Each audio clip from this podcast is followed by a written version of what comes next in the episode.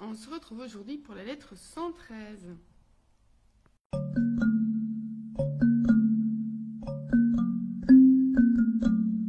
Alors dans cette lettre 113, j'ai un peu euh, abrégé le début de la lettre parce qu'en fait Sénèque euh, va répondre à une question euh, que Lucilius lui pose à propos voilà, d'une discussion philosophique que les stoïciens peuvent avoir et des choses qu'on peut leur reprocher. Mais Sénèque vraiment va dire, bah, voilà, ça, tu sais bien, c'est pas du tout le sujet dont je veux parler, on n'a pas du tout de temps à perdre pour ça.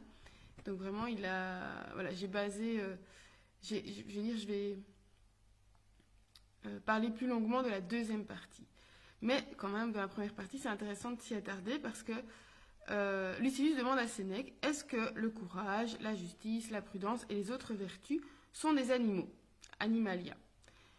Et Sénèque lui dit ben justement, ce genre de questions, c'est vraiment ce qui nous fait passer, euh, nous les stoïciens, pour des gens qui, exercent, qui exercent leur esprit sur des choses vaines, qui passent leur temps à des discussions stériles.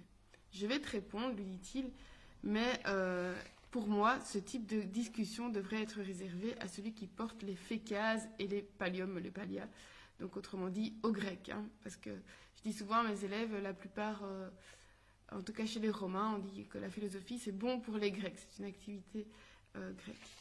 Donc ici, voilà, on peut faire de la philosophie, mais pas de cette façon-là, ce n'est pas pour nous il dit que nos anciens, donc les anciens euh, parmi les stoïciens, disent que l'âme, donc animum, est un animal, car c'est elle qui donne le nom d'animal. Animum, animal. Et euh, donc elle donne ce nom-là à ceux qu'elle anime. Donc, comme l'âme anime euh, individus, on peut les appeler des animales. Animalia. Et on dit que comme la vertu est l'âme disposée d'une certaine manière, alors la vertu est animale. De plus, la vertu fait agir, donc elle nous donne une impulsion. Cette impulsion, cet élan, c'est ce qui est une faculté propre à un animal. Donc, vraiment ici je résume, hein. tout serait des animaux, et on logerait donc à l'intérieur de nous toute une multitude d'animaux. Là-dessus, Sénèque dit, mais non, en fait, euh, moi, je suis à la fois animal et homme, or je ne suis pas deux, je suis un. Donc tout ce qui constitue, tout ce qui me constitue euh, relève d'une même, d'une seule et unique nature. Et pour Sénèque, en fait, tout ce qui fait, tout ce que l'homme fait, n'est pas homme en lui-même. Toutes les vertus ou les passions viennent d'une disposition de l'âme. Donc elles n'existent pas en elles-mêmes. C'est quelque chose qui est euh, appelé euh, et qui met l'âme dans une certaine disposition, mais ce n'est pas l'âme elle-même. Elle, n'existe pas en tant que telle. Et alors, euh, ici, s'énerve un peu, c'est pour ça que je vous disais, vous pouvez aller lire la lettre en, entier. Il s'énerve dans son explication en disant que finalement, ça l'énerve de devoir contredire des sottises. Tout le monde devrait dire que ce genre de discussion est idiote. Et il finit, enfin il continue en tournant en ridicule ce qu'on a pu dire à ce propos, à propos que l'âme est un animal, les vertus sont des animaux, alors jusqu'à dire que si les vertus sont des animaux, eh bien alors la justice a froid, le courage a faim, la clémence a soif. Sénèque dit, bon, après tout ça, ok, pour moi, euh, l'âme, animum, animal, c'est. Donc l'âme est un animal, quelque chose qui vit, qui a une âme. Mais il dit, je préciserai plus tard euh, ce, ce, que ça veut dire pour moi, mais sache en tout cas que ce qui résulte de l'âme, donc les actions de l'âme, n'est pas à classer parmi les animalia, parmi les animaux. Sinon, alors dit-il, toutes nos paroles seraient des animaux, un vers de poésie serait un animal, et alors on parviendrait même à lui donner une forme, ronde en l'occurrence. Euh, voilà. Et il dit, ne pense pas que je sois le seul, le premier, à aller contre euh, ce, qui est dit par les maîtres ce que le maître disait. Chrysippe le faisait déjà par rapport à Cléante. Euh, donc par exemple par rapport à la promenade, à la marche, Cléante disait que c'était euh, les pieds qui envoyaient un message à l'âme pour dire d'aller se promener. Et Chrysippe dit non, non, c'est l'âme elle-même qui décide de. où, se situe le moteur. Et là, Sénèque dit bon, textorium totum me Hercules in quis Il dit vraiment tout ce, dont on parle ici, tout ce que j'ai exposé avant, c'est une toile d'araignée. C'est-à-dire, ça peut paraître joli, bien construit, mais c'est complètement inutile, voire même dangereux. Ridiculaisunt, cela est ridicule. Euh, il dit on pourrait vraiment, si on rentre dans ce débat, on pourrait dire tout et n'importe quoi.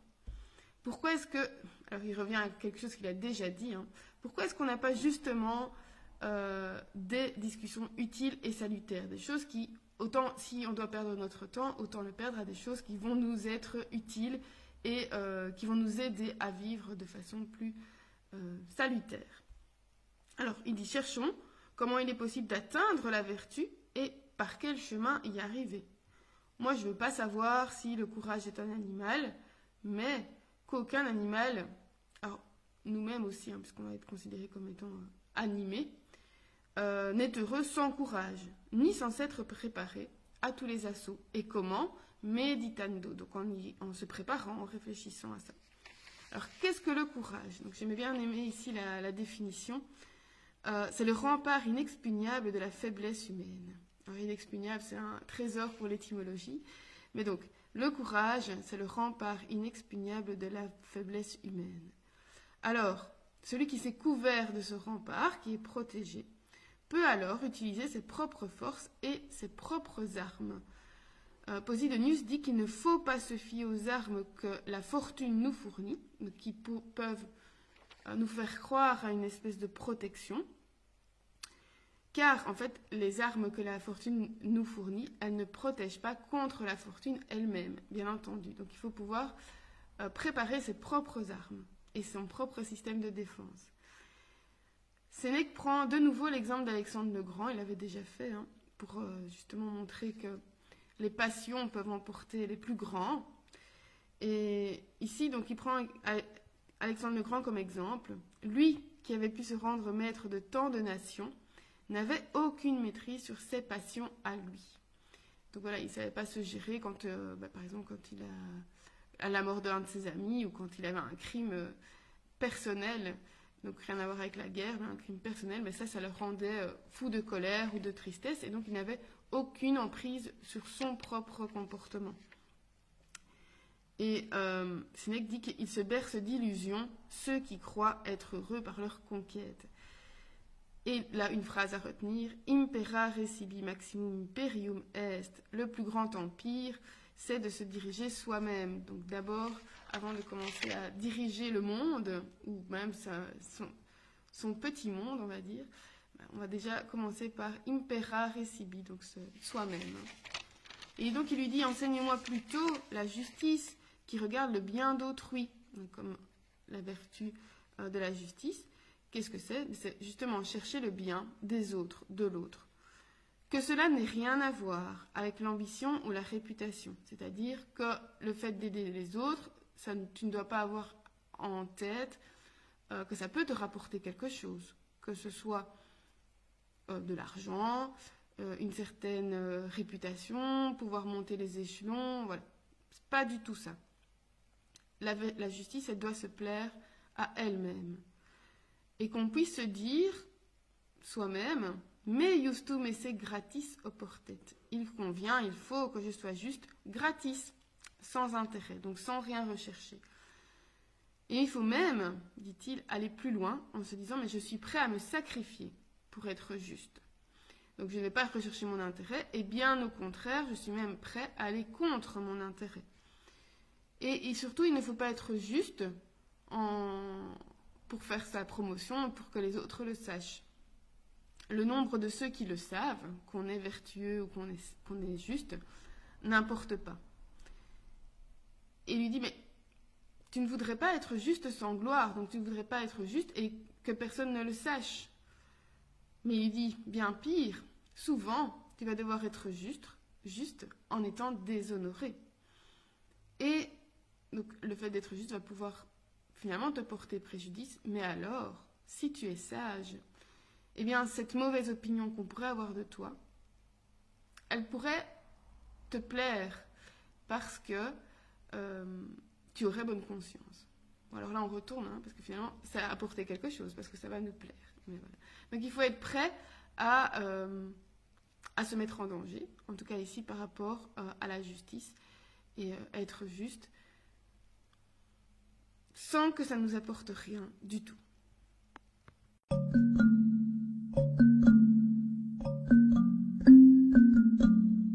Alors j'aimais bien l'idée, euh, justement la dernière idée avec la justice, d'avoir être juste sans intérêt, juste pour la vertu elle-même, donc de ne pas chercher euh, à aider quelqu'un à faire quelque chose de juste parce que ça va nous rapporter quelque chose. Alors je me demandais, est-ce que si, même si je le fais sans intention, euh, sans que ça me rapporte quelque chose, est-ce que j'accepte si ça me rapporte quelque chose? Est-ce que s'il il y a une, suite, une conséquence positive, est-ce que je l'accepte ou pas, sans l'avoir cherché? Première question. Euh, alors j'avais noté, euh, parce qu'ici je vis un peu une situation compliquée, qui ne me touche pas, euh, qui me touche mais pas vraiment personnellement. Et j'avoue que ces derniers temps, mes valeurs, mes principes ont été un peu chamboulés et je me suis posé la question. Alors, à savoir si cette conception stoïcienne, bon, celle que j'ai, certaines valeurs et certains principes que j'ai, les phrases que je me répète, les phrases stoïciennes que je me répète, est-ce que tout ça, ça ne m'enfermait pas dans des principes rigides qui m'empêchaient finalement de voir euh, bah, la vraie vie, euh, la, liberté euh, et, finalement, à y réfléchir. et en lisant cette lettre-là, je me suis dit, ben, Sénèque nous dit qu'il nous encourage à, former nos propres armes face à la fortune. Donc à, chacun, euh, personnellement, individuellement, à, préparer ses propres euh, protections, ses propres murs, ses propres remparts contre la fortune. Et finalement, en réfléchissant à ça, je me suis dit, mais non, j'ai l'impression, en tout cas c'est l'impression que j'ai, que je suis sur le bon chemin, que ce que je lis chez les stoïciens me convient à moi et me permet de vivre euh, différentes situations en me sentant protégée, sans, sans me sentir euh, euh, comme si je m'écroulais. Donc ça me, me, maintient debout. et voilà, donc ça m'incite à continuer dans cette voie-là. C'est ce qui me pousse au quotidien. J'en parlais hier à, une de mes collègues en me disant, mais oui, voilà, moi, c'est vraiment ces petites phrases tous les jours qui me pousse parfois, qui, euh, qui me pousse, vous savez, quand je vais aller un peu de côté, que je, euh, on est un peu tenté euh, par quelque chose qui finalement peut, dans ma conception à moi, ne pas être bien. Et hop, ma, la, petite, la petite voix, la petite parole qui me remet dans le bon chemin. Et, et justement, la dernière phrase ici dans la, lettre qui disait qu'il faut être prêt à, être déshonoré parce qu'on va être juste. Et bien ça, ça m'encourage à rester juste. Euh, parce que voilà, on peut avoir affaire, et c'est le cas ici, à des gens euh, pernicieux, euh, malhonnêtes, et que ben, on tomberait facilement dans leur jeu en faisant la même chose qu'eux. Mais que voilà, je me suis dit, je suis prête même à subir l'infamie, si, euh, si je reste juste. C'est ça qui compte finalement. Moi, c'est mon principe. Euh, la justice, pour moi, quelque chose de très important. Donc, je dois me répéter ne tombe pas dans le piège, reste juste, euh, même si ça doit te porter préjudice. Donc, je me garde ça en tête. Voilà. Et par rapport au courage, voilà, c'était vraiment ça, de dire le courage, c'est quelque chose qu'on va se former autour de soi comme une carapace, mais qu'on transporte avec soi. Donc le courage, c'est pas se cacher derrière ces remparts-là, justement, c'est pouvoir aller vers, mais en étant protégé. Euh, de l'extérieur et de l'intérieur, bien sûr. Euh, voilà, ben, je vous laisse là-dessus, je vous laisse méditer. Euh, si vous avez des choses à, dire, des conseils ou des remarques que vous avez à faire sur ce que je dis aujourd'hui, n'hésitez pas, ça me fait vraiment plaisir de partager avec vous quand je vois, parce que parfois je tombe sur des commentaires qui ont été postés il y a très longtemps et je ne les ai pas, enfin j'ai pas reçu une notification ou quoi que ce soit, donc voilà. Donc c'est pas que je, ne veux pas répondre, c'est que je n'ai pas vu.